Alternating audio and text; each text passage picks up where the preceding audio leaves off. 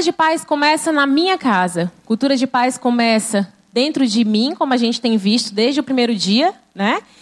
E eu vou levar para dentro da minha casa como uma prática, e a partir disso eu vou estender aquilo que eu tenho vivido dentro da minha casa nos lugares por onde eu posso andar, né? E é um desafio, como a gente tem visto, mas ao mesmo tempo é simples. O que esses projetos nos mostram é que eu não sei por onde começar, eu às vezes acho que não sei como fazer, mas quando eu vejo ideias que começam com três, quatro pessoas e que tomam uma proporção que é cuidado de Deus com a vida dessas pessoas e com a comunidade em volta, aí eu consigo entender que a minha casa sou eu, os meus, e eu sou casa de Deus.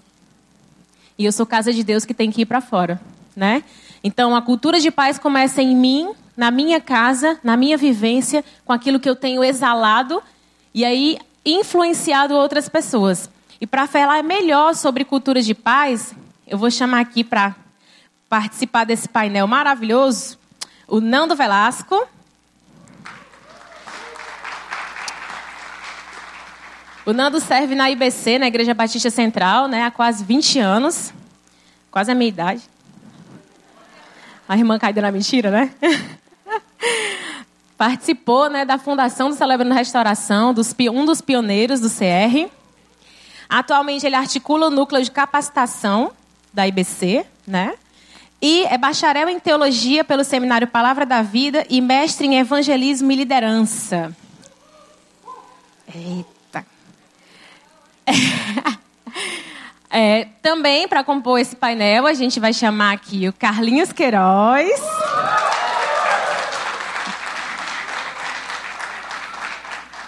Carlinhos é um dos pastores da Igreja de Cristo no Brasil, teólogo, professor, conselheiro, membro efetivo da Faculdade é, Teológica é, Latino-Americana, né? Então ele chuta a bola, corre para defender, apita o jogo, né? e também a gente vai chamar aqui o Bezerra.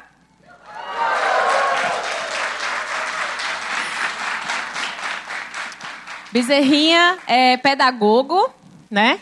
Ministro na Igreja Batista Central coordena o trabalho do CR Cidadania, né, dentro do, do sistema prisional, dos centros socioeducativos. É o chefão lá desse trabalho. Comprou a briga, né? É, o poderoso chefão, né? Eu vou passar a palavra agora para o Nando.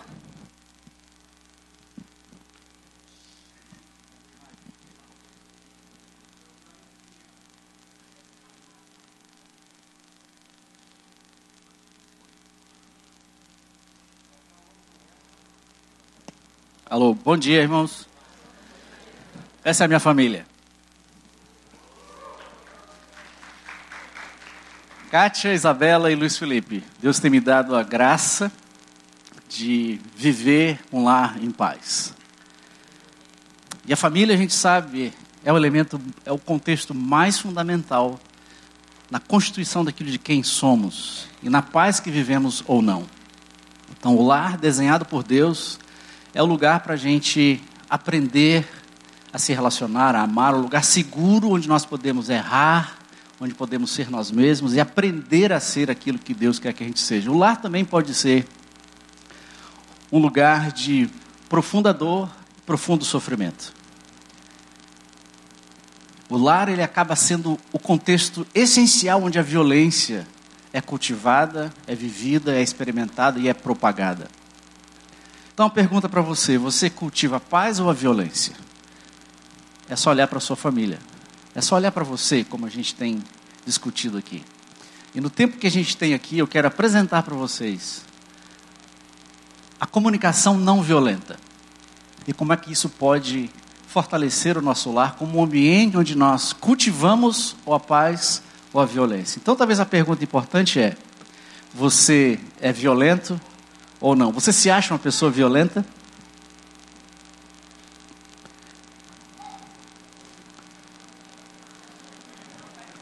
Quem não levantou a mão tem problema com a mentira. E eu vou dizer por quê, eu vou mostrar por quê. Porque na verdade a gente vive uma guerra de poder. Nós queremos dominar e controlar. Desde os nossos filhos, nosso cônjuge, nosso vizinho, os nossos pais, os nossos colegas de trabalho, os membros do nosso grupo, nós sabemos o que é certo. Nós temos a verdade. E especialmente aquele que não conhece Jesus, nós nos sentimos superiores e a, acabamos tendo uma postura de julgamento.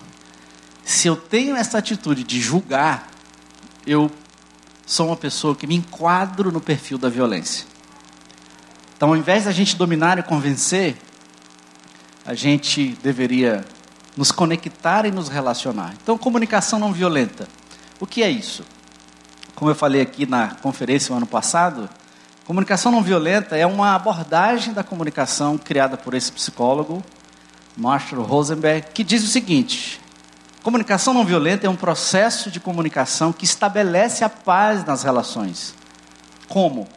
Reconhecendo as necessidades mútuas, respeitando as diferenças e criando espaço para empatia. Simples assim. É muito simples de fazer isso, gente. Por que, que a gente não consegue? É um processo de comunicação, não é uma receita que estabelece a paz. Como? Reconhecendo as necessidades das duas pessoas, respeitando as diferenças e criando espaço, não para que a minha vontade seja feita, nem que a vontade e a opinião do outro se prevaleça, mas para que haja um contexto de empatia e compaixão. São quatro passos. Primeiro, observar sem julgar. Depois, reconhecer os sentimentos, os seus sentimentos o que, que está por trás daquilo que você está observando, daquilo que você está querendo dizer, daquilo que você está comunicando. Depois, você identifica as necessidades. Por que é que eu estou sentindo o que eu estou sentindo, que me leva a falar o que eu estou falando? E por fim, eu faço um pedido ao invés de uma demanda, de uma exigência. Vocês querem tirar foto de mim? Não, brincadeira. Esse PDF vai estar disponível, pode ficar à vontade, tá bom? Então pode tirar foto da gente.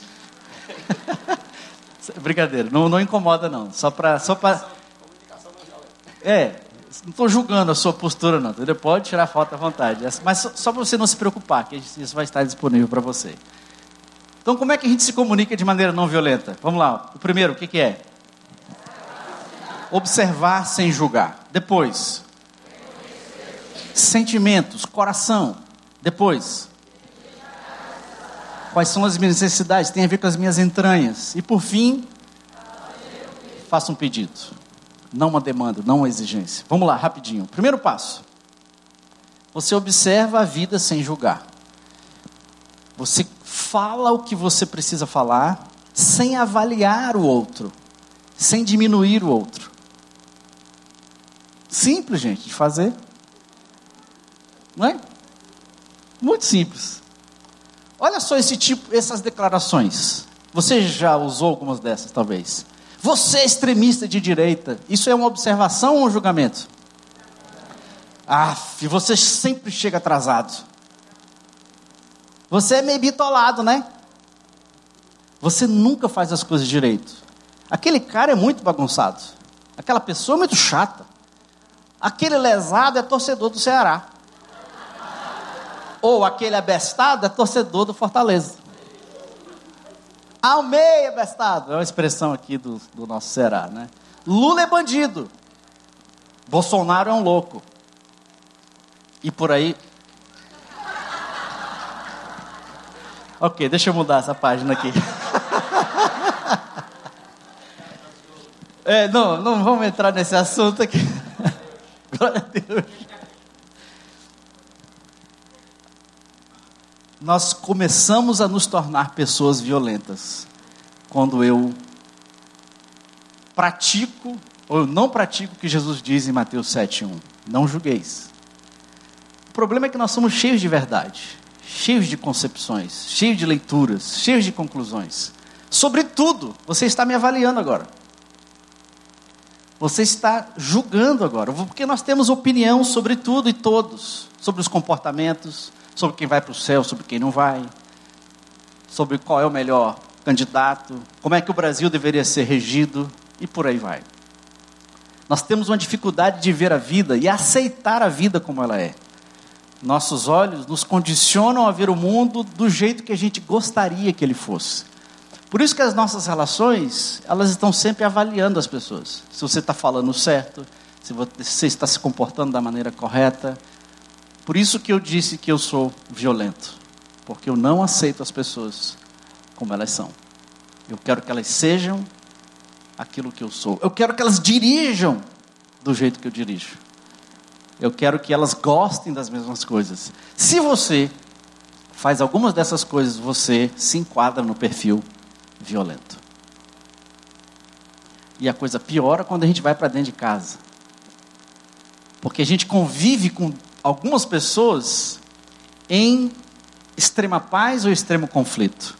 Que é julgar, gente? É formar uma opinião, uma conclusão sobre o outro, é dar um veredito, fazer uma crítica, deduzir, pensar, concluir, sendo que eu nem ouvi a pessoa. Eu já tenho as minhas conclusões. O problema dos julgamentos é que eles são superficiais, parciais, limitados, hipócritas, defensivos, duros, arrogantes e baseados na minha autojustiça. Por isso que Jesus diz logo no meio do Sermão do Monte. Passou o capítulo 5, o capítulo 6, ele estava indo para o final, ele disse, gente, peraí, peraí, peraí. Se vocês esquecerem de tudo que eu estou falando aqui nessa montanha, lembre só do primeiro versículo do capítulo 7, não julgueis, para sermos pacificadores. Está aí, Mateus 7, 1. Por exemplo, me mostra aí as cores, viu? Por exemplo, olha só, se isso aqui acontece na sua casa, a sua esposa chega para você e diz: Você não se importa comigo, você não tem consideração, você nunca tem tempo para mim e não conversa comigo. Alguém se identifica? Isso acontece o tempo todo, gente. Isso aqui é uma observação, é um julgamento, é um, é um quê, maridos? Hein, maridos? Você, você, você se sente julgado aqui, não? André. Deixa eu te dar um exemplo de uma observação. Como é que seria? Amor, quando eu não tenho a sua atenção e você não conversa comigo,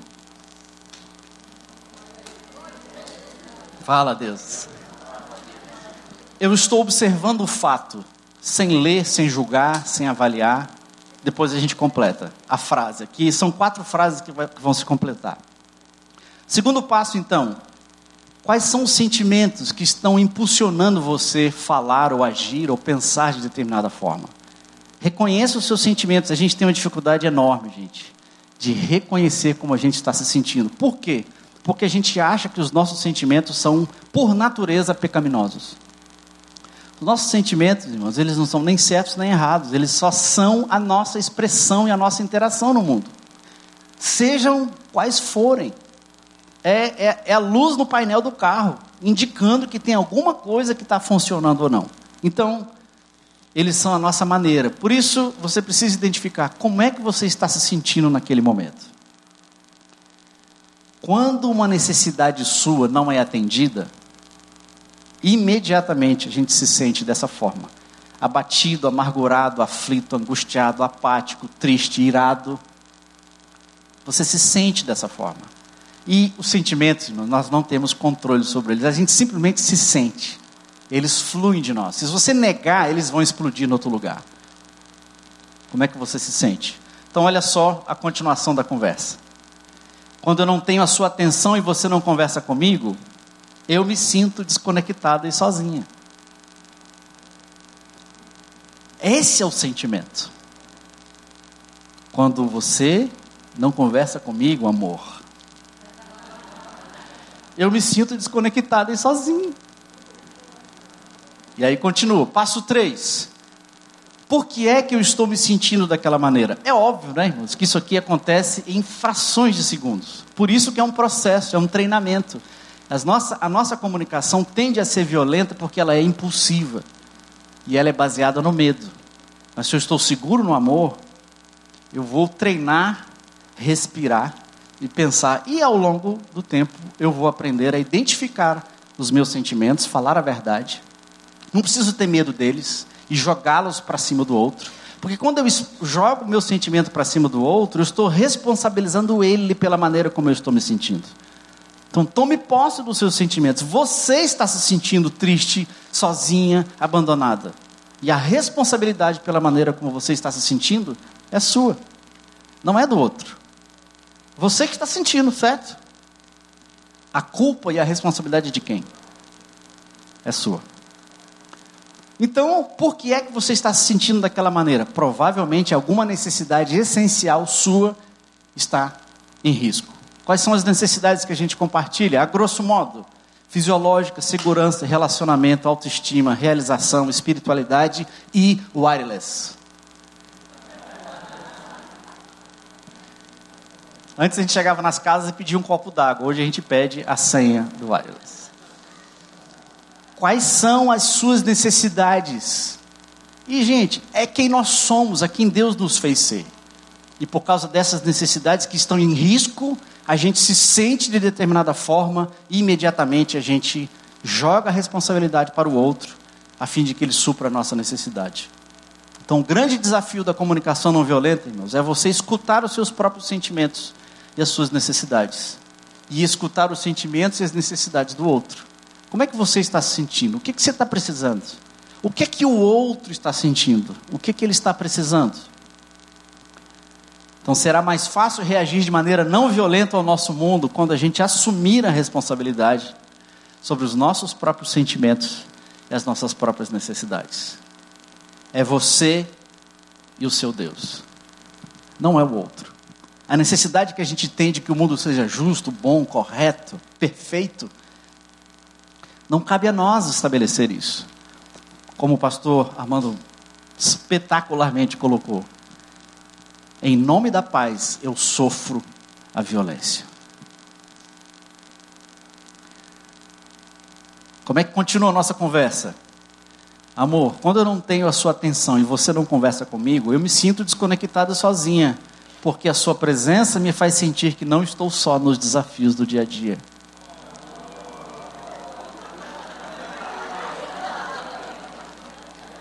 Isso estabelece a paz, não é? Por fim, você observou, você viu o que está acontecendo, você fala a verdade sobre isso sem julgar, você reconhece como você está se sentindo, você fala das necessidades que você percebe, e por fim, você não cala a boca e é, fazer o quê, né? Tem que sofrer calado, né? Tem que levar a minha cruz, né? Tem que negar a mim mesmo, né? negar a si mesmo é você, não é mentir sobre as suas necessidades, sobre os seus sentimentos e se calar. Sabe por quê? Isso vai virar um ácido na sua alma.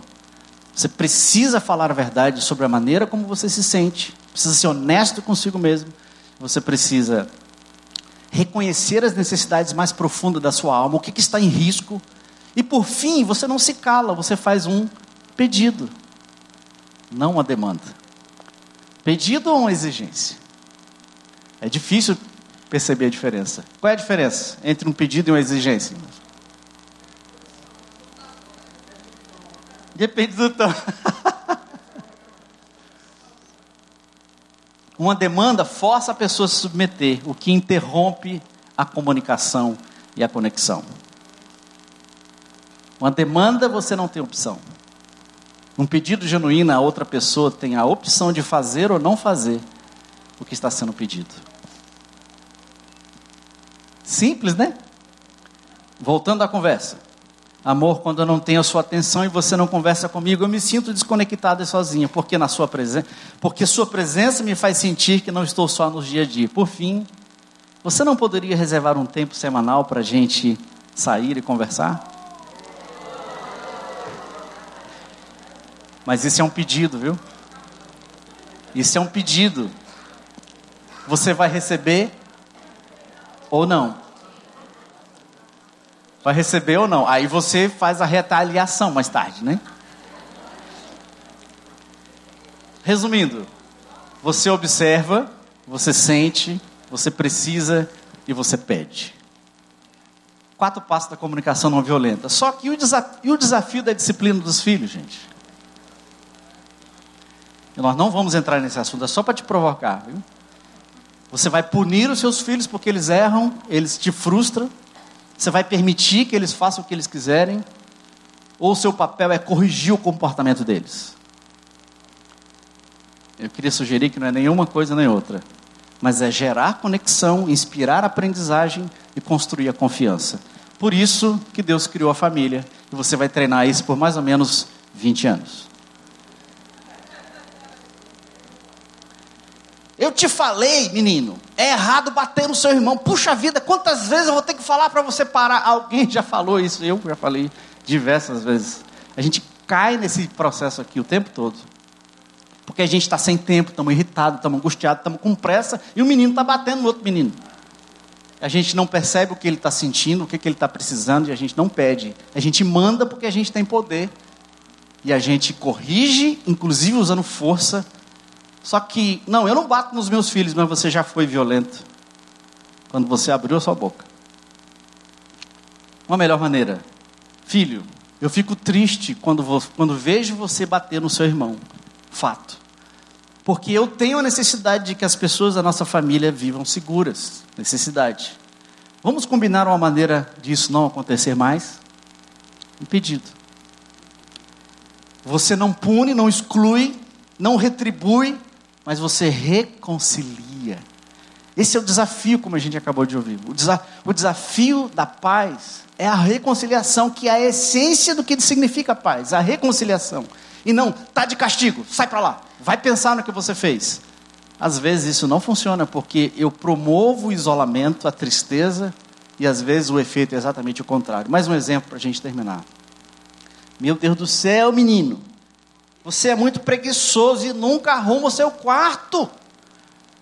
Eu vou falar com o pastor, eu vou falar com seu pai, eu não sei o que. Ameaça, força, e o menino muda. Piora, né? uma maneira alternativa. Filho, filha, fico frustrado quando vejo que a sua cama não está arrumada. Fato. Fato e sentimento, né? Porque eu preciso de ajuda para manter a ordem na casa. Necessidade. Você poderia arrumá-la amanhã? Ele vai dizer não. E você continua pedindo. É claro que tem vários desdobramentos aqui, não dá para a gente entrar aqui agora. Mas só para dizer, irmãos, que impulsivamente a nossa comunicação ela tende a ser violenta, mas existem maneiras da gente se comunicar sem violência e não perpetuar a violência no nosso lar, que é o ponto essencial, crucial, fundamental, onde a paz ou a violência é cultivada. O alvo superior não é fazer, não é convencer o outro. O alvo superior é, é se conectar com a outra pessoa de maneira empática. O que, que é isso? Ouvir sem julgar, expressar sem exigir. Quatro passos. Primeiro, observar sem julgar, repita comigo. Reconhecer os sentimentos, identificar as necessidades e fazer um pedido. Vá em paz, irmão.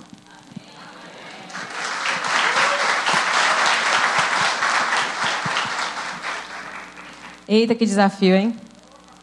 Só um pouquinho, né?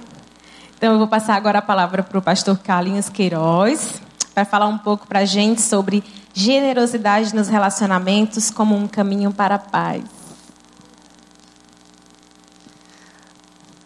Carlinhos, bom dia a todos e a todas. Continua sendo Carlinhos. Ah, alguns caminhos é, para a paz, é, se a gente não olhar à luz do Jesus Cristo de Nazaré, nós vamos estar falando de controle, dominação, é, de poderosos sobre não poderosos e não da paz que Jesus Cristo fala. Aliás, Armando foi inspirado e muito abençoado hoje pela manhã. Eu não peguei todo o conteúdo, peguei mais o final mas é aquele o caminho. O problema da gente, o problema de fato quando a gente fala em paz, é porque se a gente seguir o caminho do Jesus de Nazaré, está todo mundo lascado. Né? Vai para a cruz, se arrebenta e pronto, é isso. Né? É isso. É, vai ter um tesoureiro complicado como Judas. É, amigo Pedro trai, que, que, nega e tal, e por aí vai. Né? E Paulo fala uma coisa muito interessante, lá em 2 Coríntios 10, 3 e 4, ele diz que as nossas lutas, as lutas da nossa milícia, inclusive em torno da paz, não se usam das armas, que são as armas do contexto do nosso mundo. Ele fala que tem um outro jeito de se viver a paz. Né? Então, acho que essa premissa é muito importante. Acho que a primeira coisa que a gente precisa compreender é que nós temos que falar sobre paz na perspectiva do Jesus Cristo de Nazaré. Quando ele diz, deixo-vos a paz, a minha paz vos dou, não vos la dou como o mundo a dá, é porque o mundo tem um tipo de paz que faz parte da nossa cultura e do nosso contexto, e quando nós menos esperamos, nós estamos trabalhando com a cultura da paz que o mundo oferece dar e não do modelo que Jesus Cristo de Nazaré promete oferecer. Então, acho que a primeira coisa é estabelecer essa premissa de que paz nós estamos falando. Nós estamos falando de um outro tipo de paz. Nós estamos falando do Verbo que se fez carne, que habitou entre nós, não tinha a maculação do pecado, e como não tinha a maculação do pecado, ele não tinha o prazer de matar, ele não tinha o prazer de ver o outro morrendo. Por isso que ele prefere morrer porque não gerava nele o prazer de ver o outro morrendo. Ele quer trazer e dar vida e vida em, em abundância. Então, imagino assim, de forma imaginária, eu penso que o que gerava no sentimento, no coração de Jesus, o que dava a Jesus assim uma alegria inusitada de ouvir assim, esse é o meu filho em quem eu tenho prazer, é o fato de que Jesus poderia pedir fogo do céu e acabar com toda a cambada e ele diz: Não, não, não, eu, eu sou de outro mundo, eu sou de outra realidade, eu sou de outro contexto. O meu reino não é desse mundo, a minha realidade não é a realidade desse mundo. Assim, só como ilustração, e eu fiz isso sem, honestamente, não foi com arrogância, foi uma percepção. Aquele primeiro momento, Armando vai e convida, Carlinhos, a gente vai fazer uma manifestação em sete lugares e tal, vai ter no palácio, vai. Sabe onde é que eu quis ficar? Eu fiquei imaginando. É Semana Santa, Jesus foi crucificado, começou a levar chibatada na quinta-feira à noite, é, a morte foi evidenciada às três horas da tarde da sexta-feira. Se fosse em Fortaleza, Jesus e os dois ladrões teriam que passar pelo IML para fazer o exame de delitos e corpos e tal. Então eu digo, se Jesus estaria no IML, eu vou, Armando, eu quero ir para o IML. Vou ficar com o pessoal no IML. Porque a luta da paz não está no palácio. As armas do Jesus não é o palácio que vai te dar paz. A gente denuncia o palácio para ele saber que ele está fora do, do esquema, mas não é ele que vai trazer a paz. É essa paz que nós estamos falando aqui. Essa paz que é outra paz. Por isso que Luther King e esses outros que foram citados aqui hoje, eles estão nesse outro viés da paz. Então nós estamos nesse outro viés da paz. Como é que se vive a generosidade para que essa paz seja estabelecida e concretizada? E aqui quero dizer para você que é, sou de uma família que tem na sua história muita violência, né? Meu pai se converteu com meu avô com um rifle na mão, dizendo: ajoelha todo mundo, porque o pastor mandou todo mundo se ajoelhar. Aliás, pediu, se ajoelhou, ele mandou todo mundo se ajoelhar, ninguém se ajoelhou. Dois caras, desculpa se tem alguém do mundo católico, mas eram dois caras católicos praticantes, que ficaram em pé e disseram: não ajoelho, não, que só me ajoelho diante de santo. Eu não estou vendo santo. Ele pegou o rifle, apontou, não está vendo santo, mas está vendo homem. Ajoelha todo mundo. Tem uma irmã aqui, uma pessoa muito querida, Taninha, que conhece a história da minha família, da mesma região, pessoal aguerrido e violento. Violento na palavra, literalmente brabo, né? Clube de Lutas Fortaleza tinha academia de jiu-jitsu lá do Hélio Grace no Rio de Janeiro e Clube de Lutas de Fortaleza aqui em Fortaleza, que é uma família hoje do Piauí, que o pessoal conhece muito bem, gente que está aqui que conhece a família do Piauí. São meus primos, professor, então família que tem esse tipo de linguagem. E o evangelho chegou para gente o evangelho chegou para gente. Né? Aí tu imagina o cara dar um golpe no colega e ficar lá esperando que o cara. Porque ele não quer machucar, não, cara. Jesus está atrapalhando, eu não posso te machucar, né? É, hoje, conversando com um amigo que trabalha, é um especialista nesse mundo da segurança, né, e por ser evangélico, fica constrangido se precisar usar uma arma. Cara, tu já pensou? Tem direito, mas o Jesus de Nazaré na vida dele gera constrangimento coisa maluca, cara. Só o Evangelho de Jesus. Então, quando a gente está falando de paz, nós estamos falando de outra coisa. Ou nós somos seguidores do Jesus de Nazaré, ou vamos nos inspirar no contexto onde nós estamos.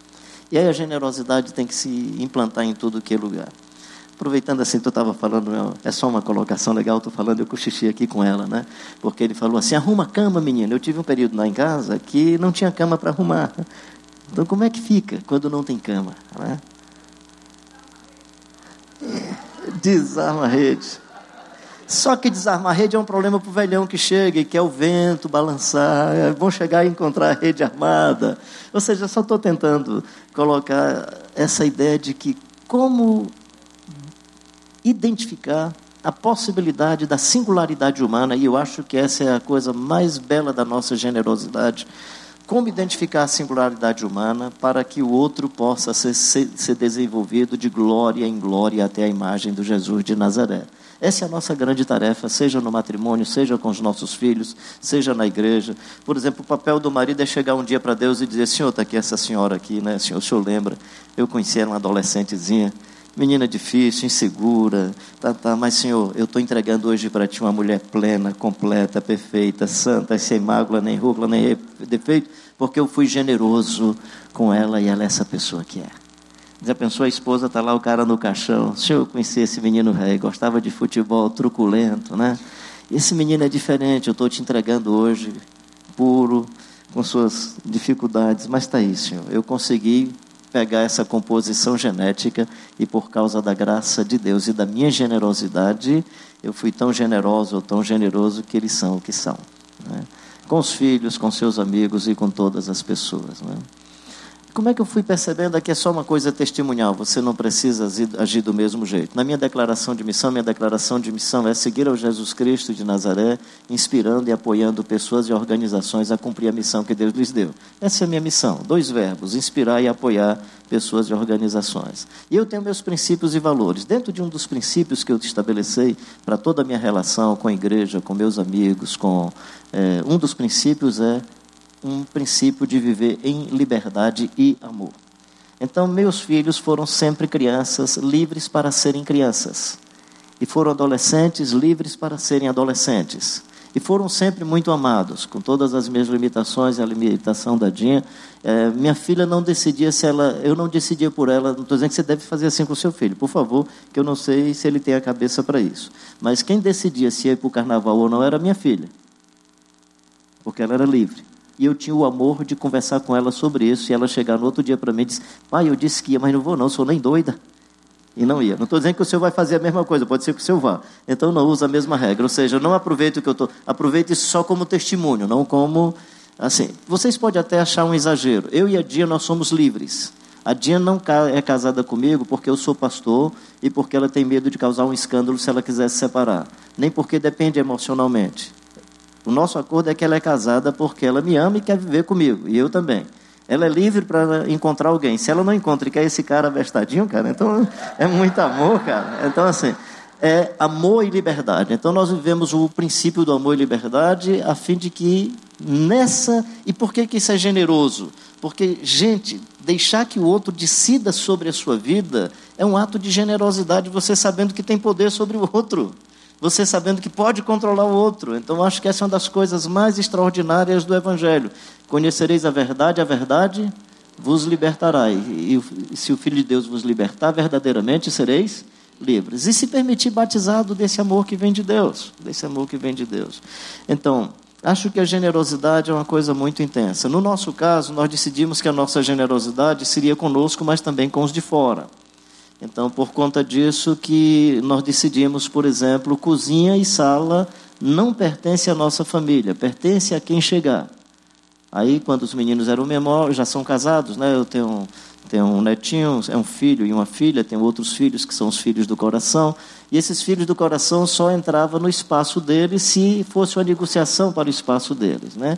Então, essa, essa ideia de que a família na sua generosidade, abre espaço para outras pessoas. Lembro do garoto de 13 anos de idade, que eu conversei com ele na antiga Febense, né, num, num, num espaço de triagem ali do Olavo Bilac. Eu disse, cara, eu estou querendo te levar lá para casa. O cara já tinha feito três, quatro assaltos, né? Depois eu descobri que era mais, só tinha, que, que o pessoal conseguiu pegar só três. E aí eu disse, eu estou com um sentimento de te levar para casa, mas eu não te garanto que chegando lá em casa a família vai querer que você fique. Mas eu quero te levar, você topa, tal. Conversei com o pessoal, falei com a tia, e o tio, que eram pessoas que tinham problemas psiquiátricos e tal. Levei o garoto lá para casa, mas ele só ficou em casa depois que os meninos, que Alvinha tinha cerca de 8 anos, meu filho já tinha 11 anos, depois que eles aceitaram, e a Dinha também aceitou. O cara hoje é casado, tem família, trabalha e tal, uma pessoa legal. Estou dizendo que você tem que fazer isso, eu estou dizendo que a generosidade tinha que ser com os outros também. E aí começamos a abrir esse espaço de generosidade para outras pessoas. Ah, como é que é a minha generosidade na minha relação com a Dinha? Não é? Essa semana eu quase que pedia para vocês cancelarem aqui o encontro de casais, que a gente tem uma, uma briga danada, e eu não gosto de dar testemunho nem falar se eu estou com o coração que não está legal. Eu digo, Dinha, vou cancelar. Não faz isso, não. Eu digo, vou, vou cancelar. Não preciso nem expor a gente, não, mas vou cancelar. Para você saber que a gente não é um santo, assim, a gente é, eu me sinto identificado com você. Se você não briga, eu vou achar legal, né? Mas se briga, eu quero lhe ensinar a reconciliação e a paz do Jesus de Nazaré. Bem assim, mas só para dizer para você que aí algumas tensões que nós temos. A Dinha é mais caseira, cuida das coisas em casa. Eu sou aquele cara que gosta de pegar enxada, é, põe os pés na lama, e daqui a pouco chega com a roupa. Aí eu fico chateado porque quando eu coloco a minha roupa do lado da roupa que a Dinha coloca a roupa, desculpa aqui expor um pouco da privacidade da gente, a Dinha fica chateada. Aí eu Poxa vida, eu te dou beijo, te agarro, fico em cima de ti, agora minha roupa do lado da tua roupa, tu se chateia. Mas você viu por onde é que você estava andando? Aí eu percebo que na cabeça dela, todo cuidado com o corpo, ser feminino tem muito mais esse cuidado, é que essa roupa deve estar tá suja de meleca de galinha. É, então não estou chateado com você, eu estou chateado com essa roupa que você coloca aqui.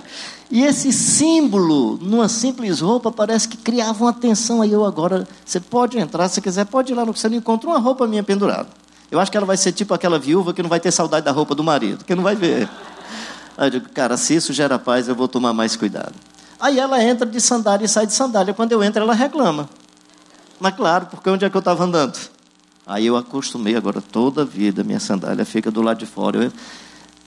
É um ato de generosidade. Né? Mas eu acho que o ato mais generoso nessa relação foi quando eu fui uma vez com ela para o centro, e não sei se é assim com todas as senhoras, mas ela é assim, ela é assim, ela não vai fazer compra, ela vai fazer terapia a partir das compras, né? A cor, o preço. E eu me canso daquele negócio porque no meu jeito pragmático é, quanto é? Pega e leva. Não, mas eu quero o mais barato. Não quer o mais barato coisa nenhuma, ela quer ver mais coisas. Né? E aí, fui um dia com ela no centro de Fortaleza. Bem, só vou comprar duas agulhas de crochê. Aí ela desce para comprar duas agulhas de crochê e age eu dá a volta. Solzão quente. E o guarda, moço, aqui não pode estacionar, tá? Vou dar mais uma volta. Tá? Gente, sem brincadeira, deve ter sido uns 30 minutos. Quando ela entrou, eu já estava em guerra, sugerindo armamento. Desculpa, brincadeira, brincadeira, brincadeira. Não leva a sério essa parte, não, por favor. Aí eu, a gente sai na maior confusão, aí me veio na cabeça: caramba, eu saio de casa e a mulher me trata como motorista? Para aqui, vai para ali e tal. Tá bom, me programei. Eu tenho uma boinazinha que é cremezinha, parece assim boina de motorista, de, né? Aí Bem, eu quero ir ao centro, tal, comprar uns. Ah, tranquilo. Tem minha boinazinha amarelinha. Aí. Ah, tá, tá. Olha, eu, sou seu motorista hoje. Não, tá, eu digo, não, com mau prazer, filho. Eu vou de motorista. Mas por, não, porque motorista, se você diz para, eu paro. Põe o carro na sombra, eu sou seu empregado. Não tem problema. Fui de motorista, cara. Legal. Não tive expectativa de que ela comprasse logo. Daqui a pouco ela chega, bem, eu quero comprar esse negócio. Digo, caramba, a patroa está tendo um caso com o motorista. Ou seja, quando eu vou de marido, ela me trata de motorista. Quando eu vou de motorista, eu me sinto num caso com a patroa. Legal demais, cara.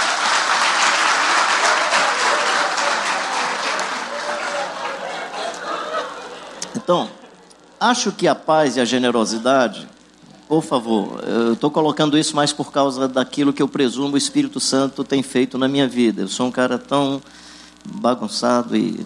Mas assim, o que eu acredito é que essa presença do Jesus de Nazaré, essa presença do Espírito Santo, e aí, quem sabe, vem a luz da criatividade, dependendo da sua elaboração interior, porque se você tem uma irritação, um gesto de repúdio, de julgamento, de avaliação, de censura, e não uma disposição de amar, de cuidar, de proteger, de tornar o ambiente agradável. E quem oferece isso é o Evangelho. Enquanto depender de paz, é, tem de paz com todos os homens, porque com as mulheres isso já está resolvido. porque é impossível. Enquanto depender de vós, tende paz, então construa paz, seja um pacificador, felizes os pacificadores, as pacificadoras, porque serão chamados, chamadas filhas de Deus. Ou seja, a generosidade, ela é, ela é um dos indicadores dessas conexões. Não é uma coisa isolada ela é fruto do amor, ela é fruto do, da paz, ela é fruto da presença do Espírito Santo, é o fruto desse paradigma, paradigma extraordinário e inusitado que é nos confessarmos seguidores e seguidoras do Jesus de Nazaré. Por isso que eu acredito, às vezes, quando você fala sobre as coisas do Evangelho, sobre a proposta de Jesus, eu não fico chateado quando alguém não entende quando alguém não entende. Foi assim também. Vendo Jesus as multidões, subiu ao monte como se assentasse, aproximaram-se os seus discípulos e ele passou a ensiná-los. Os discípulos vão entender. Quem é seguidor de Jesus entende. Então, se nós não nos colocarmos de maneira prática, como seguidores e seguidoras do Jesus de Nazaré, outras armas e outras milícias, que não são as milícias de Deus, que não têm a ver com as categorias do Evangelho, pode estar influenciando a nossa vida e todo o nosso comportamento na família, nas relações na igreja, nas relações de trabalho, em qualquer outro ambiente. Então, a generosidade é, nesse sentido, uma manifestação desses vários frutos do Evangelho, vários frutos do Espírito Santo, desculpe, vários frutos do Espírito que se manifestam na vida. E a gente vai vivendo a vida com graça, com ternura e sob a bênção de Deus. É, na questão dos filhos, é uma dificuldade também, porque cada um tem, uma, tem a sua singularidade. Meu pai, lá em casa, meu pai ficou viúvo, casou segunda vez, eram 17 filhos, faleceram três logo cedo, ficaram 14, né? E aí, pastor Queiroz, como é que o senhor cria 14 filhos e tudo é diferente? Ele diz, exatamente porque cada um é diferente. Não é? é o mesmo pai, a mesma família, mas cada um tem uma peculiaridade. Identificar essa peculiaridade para que a gente possa desenvolver a composição genética da melhor forma possível, ou seja, cada ser humano é uma única, esse é um pensamento do Anselmo Green, que é um pensador alemão. Cada ser humano é uma única e peculiar comunicação de Deus para a sua geração. Então, quando o Nando está aqui falando, é uma comunicação de Deus para a nossa geração. Quando o Ed está lá na sua igreja pregando, é uma comunicação de Deus para a sua geração. Quando é o Armando Bispo que está pregando, é uma comunicação de Deus. Quando é o Arnaldo, é uma comunicação. O irmãozinho e a irmãzinha, estou falando assim, irmãozinho não no sentido pejorativo, mas assim para dar o sentido de que não estão, no, não estão lá em cima com o microfone, estão lá sentados. Ele e ela são uma comunicação de Deus para a sua geração. Você, meu querido e minha querida, é uma peculiar e única comunicação de Deus para a sua geração.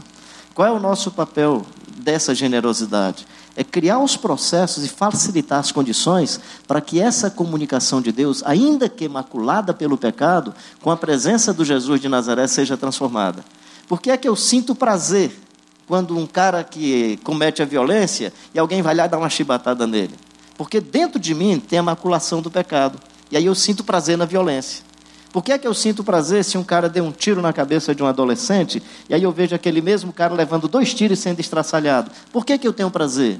Por causa da vingança? É por causa da vingança. Mas o que é o meu espírito da vingança? O pecado que está dentro de mim me dá um certo senso de prazer. Eu gosto de futebol. Jesus me atrapalhou no futebol. Porque eu gostava de futebol e quando o cara me dava uma pancada, eu dava uma voadora. Pequeno, mas atrevido.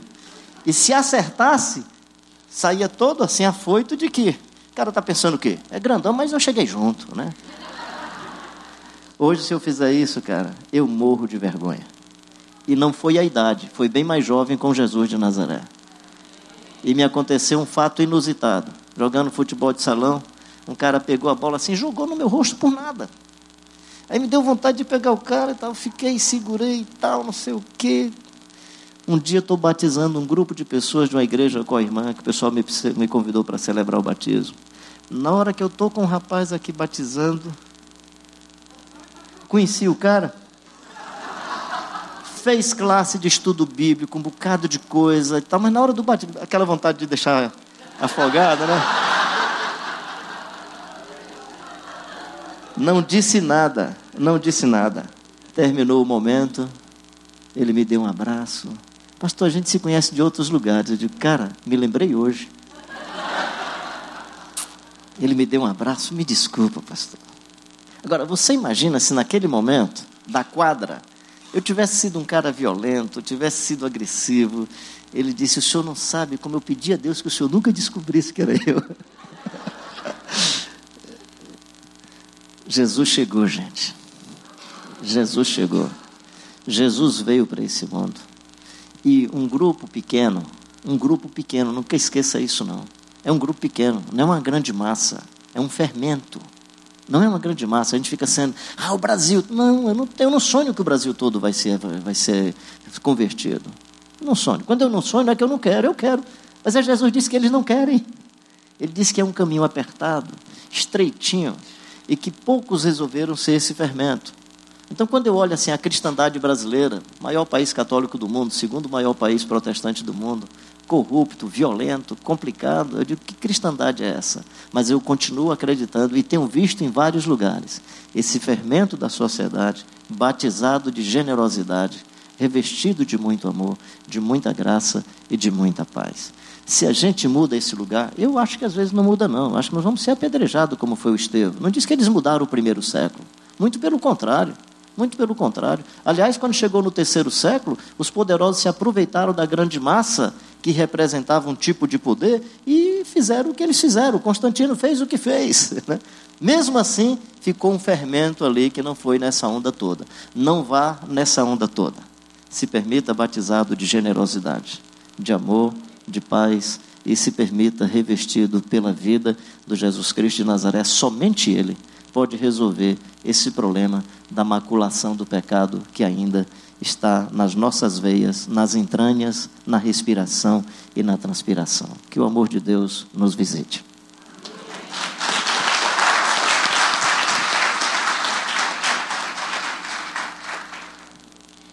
Eita! Eu ouvindo agora o Carlinhos, me lembrando da oração da serenidade, né? Serenidade para aceitar aquilo que eu não posso mudar e a coragem para mudar o que for possível, né? Isso também diz respeito a como eu lido com o outro, como eu enxergo o outro, que às vezes eu quero impor minha vontade, né?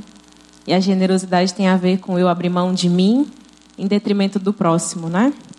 E falando um pouco sobre isso, continuando, né? Agora eu vou passar para o Bezerra, que vai falar um pouco para a gente sobre um tema que a gente colocou: encontrando paz em um ambiente de conflitos.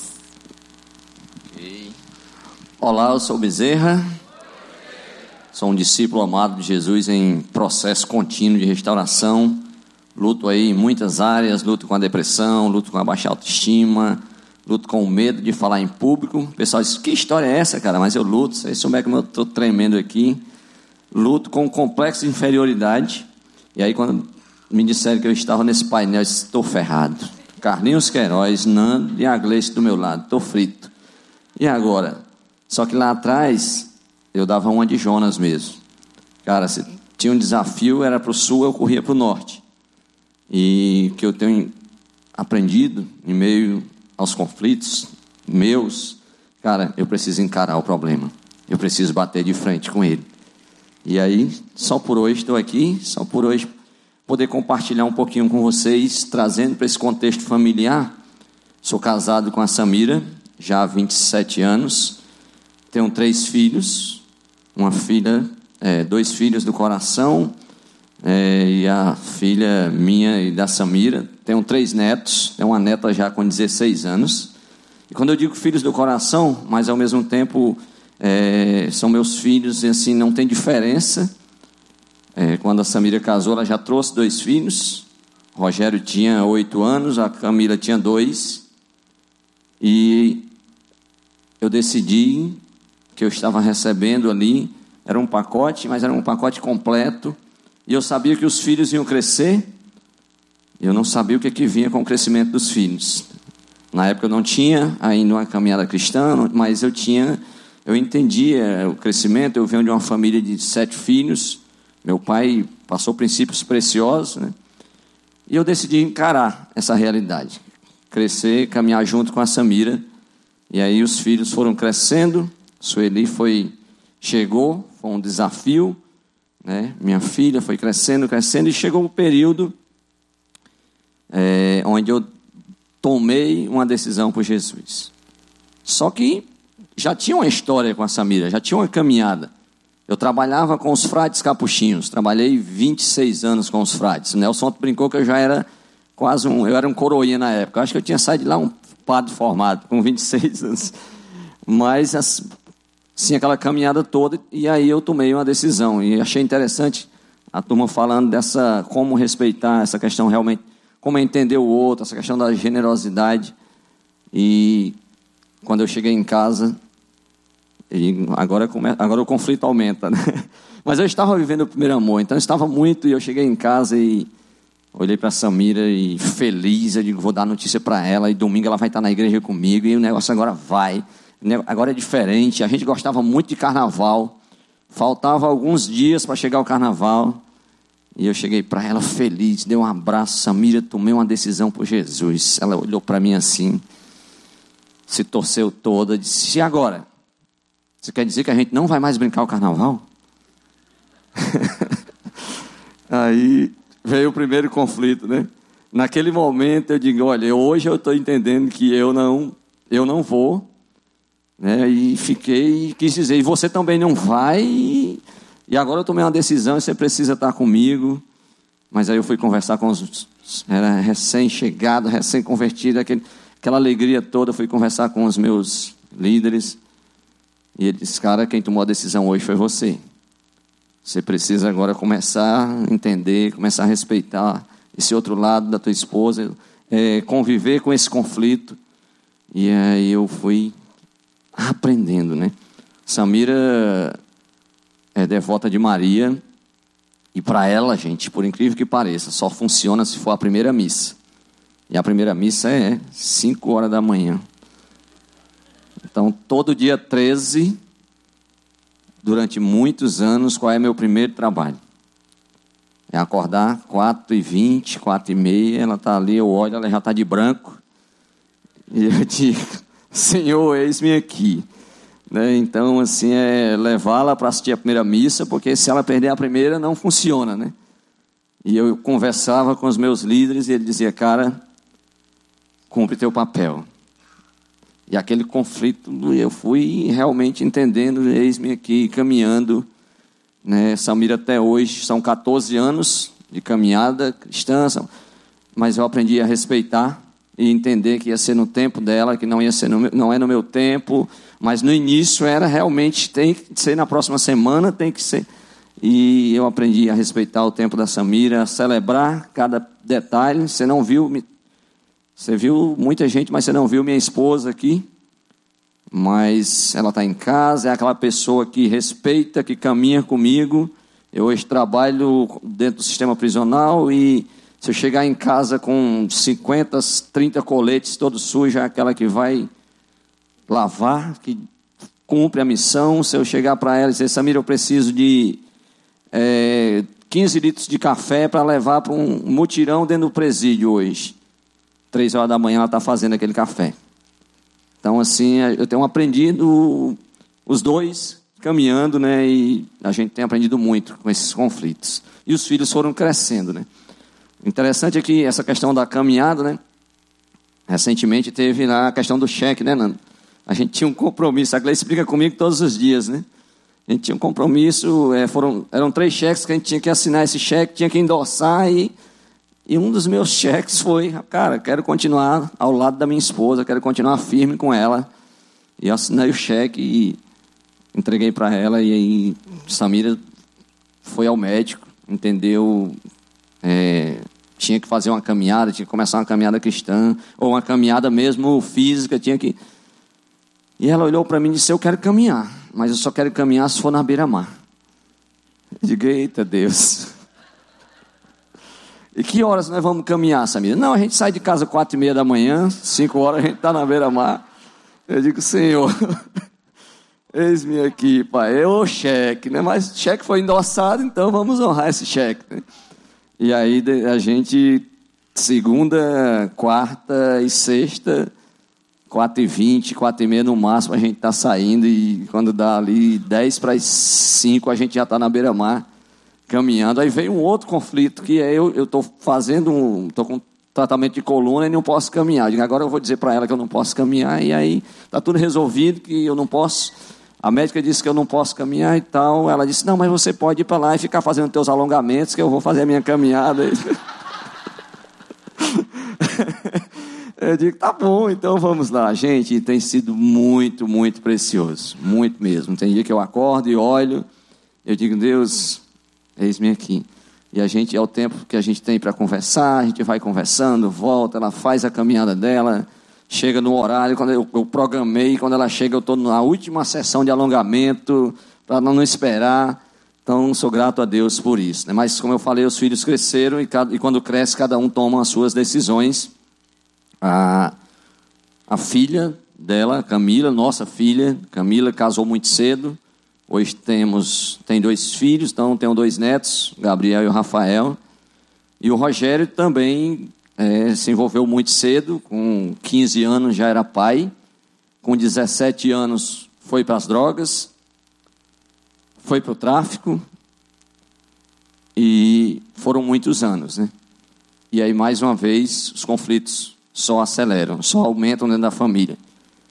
Eu não tinha uma caminhada ainda de CR, eu não conhecia essa história e, de, e veio o dedão, veio o julgamento, veio toda, né, de querer julgar, de querer dizer aquelas palavrinhas pesadas com ele, de ver a mãe definhando, de ver a mãe trocando, me trocando, usava essa expressão, Samira está me trocando pelo Rogério, Samira está me deixando, né, de ver a mãe sair de madrugada para ir atrás dele numa bocada, para ir atrás dele num forró, e, e eu não queria ajudá-la, eu não só, só julgava, porque eu nunca tinha feito nada, porque eu era aquele marido exemplar, porque eu estava dentro de casa, porque eu estava e não.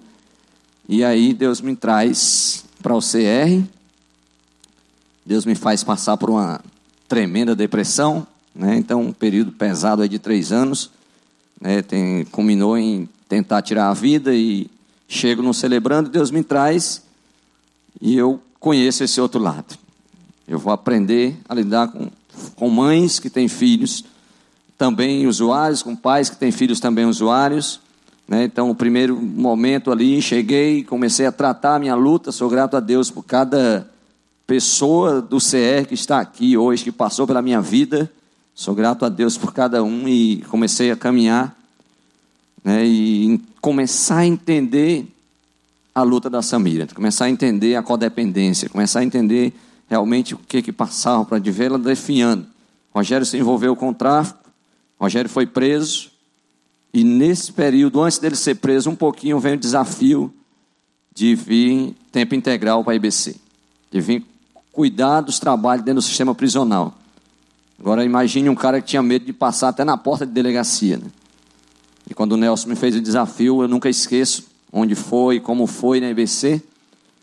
Então, foi difícil. Nelson disse, cara, estou orando por duas pessoas. Um já me disse não, o outro é você. Então o cara já eliminou que só faltava eu, né? então, estou orando aqui, eu queria te desafiar para começar o trabalho. Me deu uma semana para pensar e só aumentaram os conflitos. Samira foi a primeira a não, de imediato, a não concordar. Depois os amigos. 26 anos numa empresa, 26 anos trabalhando e o pessoal dizendo que eu estava ficando doido que na IBC tudo era transitório, que eu não ia ficar um dia e que e eu fui conversar com o Nelson, esse jeitão dele, ele me disse: "Cara, só quero uma coisa, que você seja verdadeiro, não comigo, mas com Deus e com você mesmo. Se você me disser um sim, tem o mesmo valor de um não. Você precisa ser verdadeiro." E aí oramos, e na quinta-feira eu cheguei na porta do chefe, bati na porta dele, coração.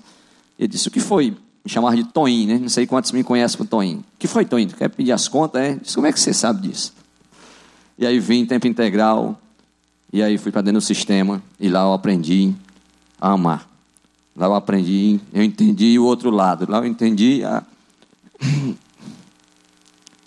Logo em seguida, meu filho foi preso, e eu fui visitá-lo com o Nelson.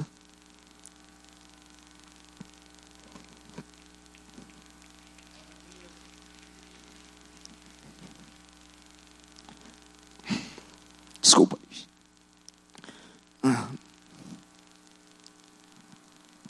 E ali eu, eu entendi que tinha que amar. E eu cheguei para ele e disse o seguinte: quando ele saiu, disse, cara, eu não concordo com nada que você faz. Não concordo. Mas eu quero respeitar a tua decisão. Eu quero te amar quero continuar te amando. E ele foi para o tráfico. E eu fui cuidar de outros. E às vezes vinha cobrança. Como é que eu consigo? Deus me usa para tirar pessoas é, das drogas, Deus e não usa pra, e, e não acontece com o meu filho. Mas eu fui amado, cuidado por essa igreja e aprendendo o que é no tempo de Deus. Então, foram dos 17 aos 33 anos, eu vendo minha esposa definhando, eu me colocando no lugar dela, eu passei a aprender é, junto, né? viver o conflito junto. Foram oito meses de, de cadeia, foram oito meses vendo minha esposa definhando. E ela não entende o processo, ela não caminha, ela não até hoje não vem, não, né? ela é aquela que dá o remédio, diz que o remédio é bom, que funcionou, mas eu continuo aqui respeitando e para a honra e glória de Deus, não minha. Hoje o Rogério está com, eu acho que eu sou ruim de data, um ano e oito meses fora do tráfico. Continu, é, trabalhando, mas ele me diz uma coisa, e aquela decisão que eu tive lá atrás de amá-lo, eu continuo dizendo para ele: cara, eu preciso ser verdadeiro contigo. Deixei o tráfico, mas eu não deixei ainda a minha droga de preferência. Estou trabalhando, mas não deixei minha droga de preferência. Eu abracei, disse, cara, eu prefiro que você seja verdadeiro comigo. Eu preciso que você continue, é, prefiro que você continue dizendo que eu creio. Não disse isso para ele, mas eu digo para vocês, eu creio que assim como eu estou vendo ele fora do tráfico, eu vou vê-lo fora da droga de preferência também. Mas no tempo certo. Mas, gente, os conflitos terminaram aí? Não. Família continua e as marcas vêm. O Rogério está fora do tráfico, mas ele viveu durante muitos anos. E agora, no segundo jogo do Brasil, eu assisti o segundo jogo com toda a família, foi muita. Vibramos muito, celebramos muito, mas logo após o jogo eu tinha um trabalho dentro do sistema prisional. Eu tinha que ir visitar uma, uni uma unidade prisional. E quando eu saí dessa unidade, que eu olho para o celular, tinham 18 ligações da esposa. E eu digo: o que, que aconteceu, Deus? 18 ligações. Aí eu liguei para ela, e ela chorando, disse: venha para casa, corra para casa, que está acontecendo algo muito pesado, muito difícil, você precisa estar aqui. Eu tenha calma, vamos aí. Aí digo, pronto, agora é, é o ápice do, do, conflito mesmo. Né? O que, que aconteceu? Quando eu cheguei em casa, uma das cenas mais fortes foi ver minha neta de 16 anos saindo num Uber, sem mala, sem nada, e já indo embora. E ela dizendo: Nós precisamos sair em questão de minutos, não podemos ficar. E aí vem todo aquele, né, é potencia, é, ela potencializou demais, né? Demais mesmo. Então, olha, vamos, temos que sair, estamos sendo todos vigiados, tem gente nos vigiando de todo canto. Porque aconteceu um lance, Rogério fazia parte de uma organização.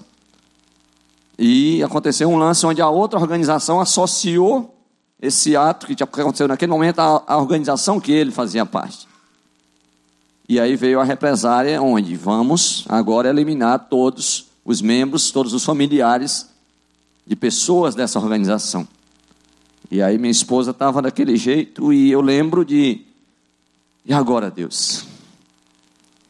E agora, Deus? Aí vem, é, durante muitas vezes eu falo, né? Eu estava pensando ali, pastor Armando, faltava uma frase, pastor Armando colocou aqui, Deus, Tô, realmente eu estou disposto a encarar.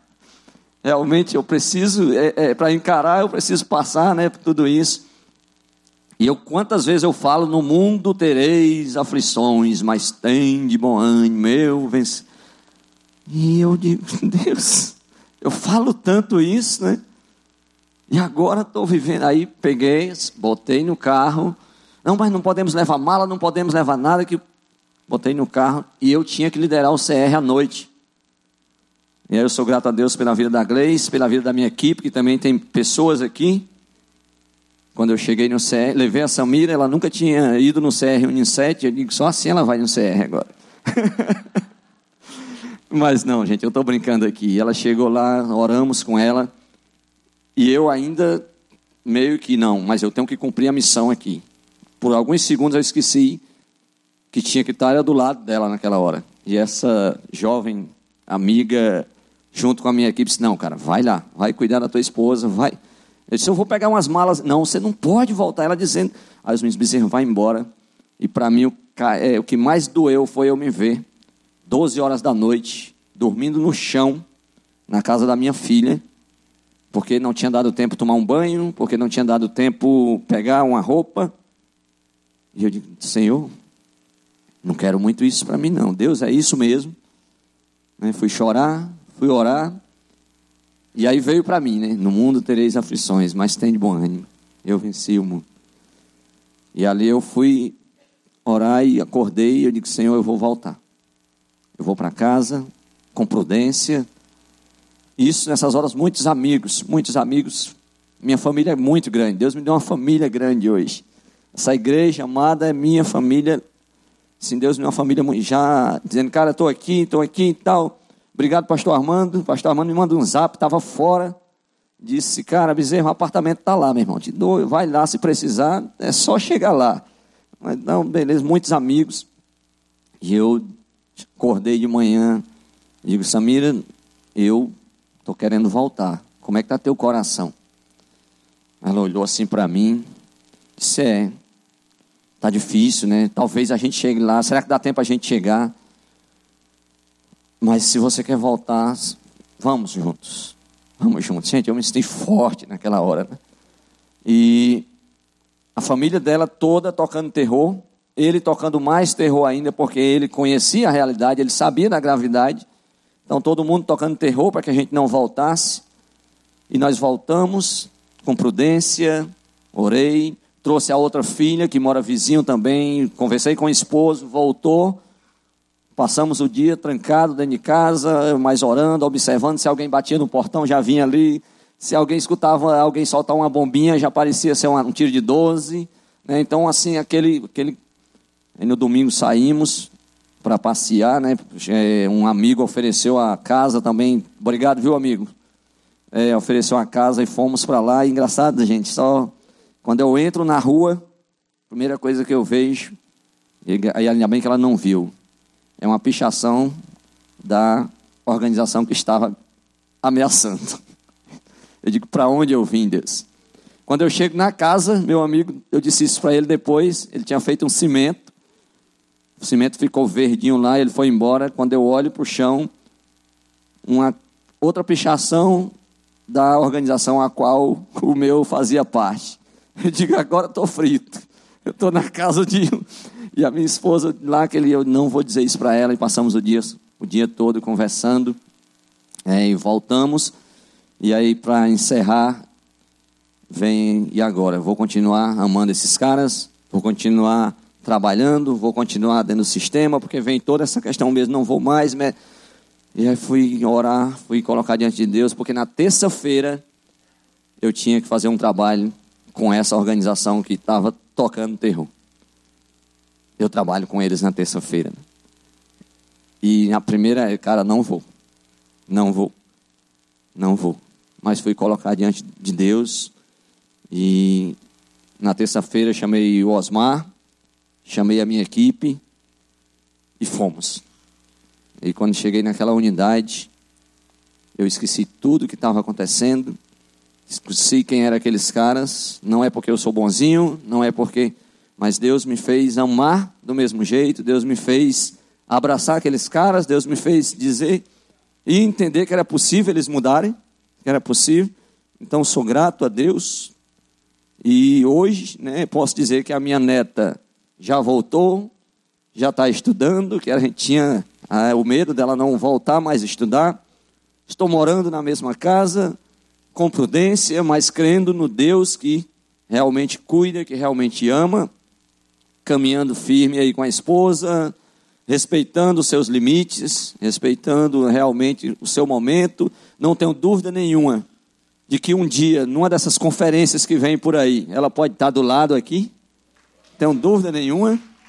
Né? Então, assim, existem os conflitos, mas eu sou grato, muito grato ao Deus que me sustenta, que me faz realmente continuar vivendo um dia de cada vez, continuar acreditando na mudança do homem, não é, aquela mudança simples, mas aquela mudança que ele, que o meu Deus, que o meu poder superior Jesus pode fazer, como fez e continua fazendo na minha vida. Então, muito obrigado, gente.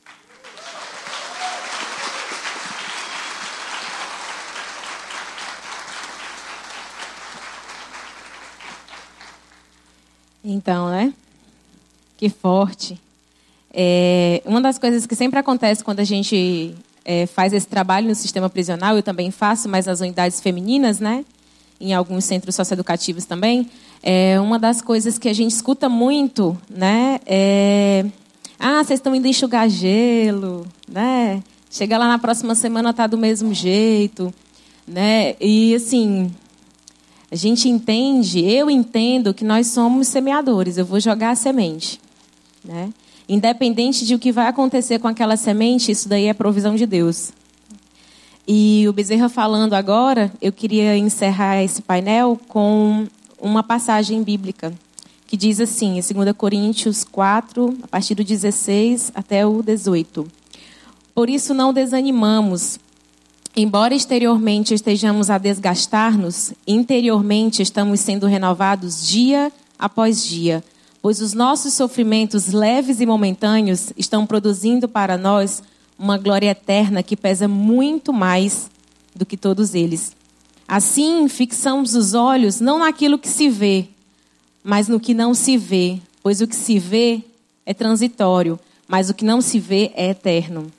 Então, tudo aquilo que nós estamos passando aqui é para além do que nós estamos vivendo aqui. Nós estamos plantando sementes para a eternidade. Obrigada.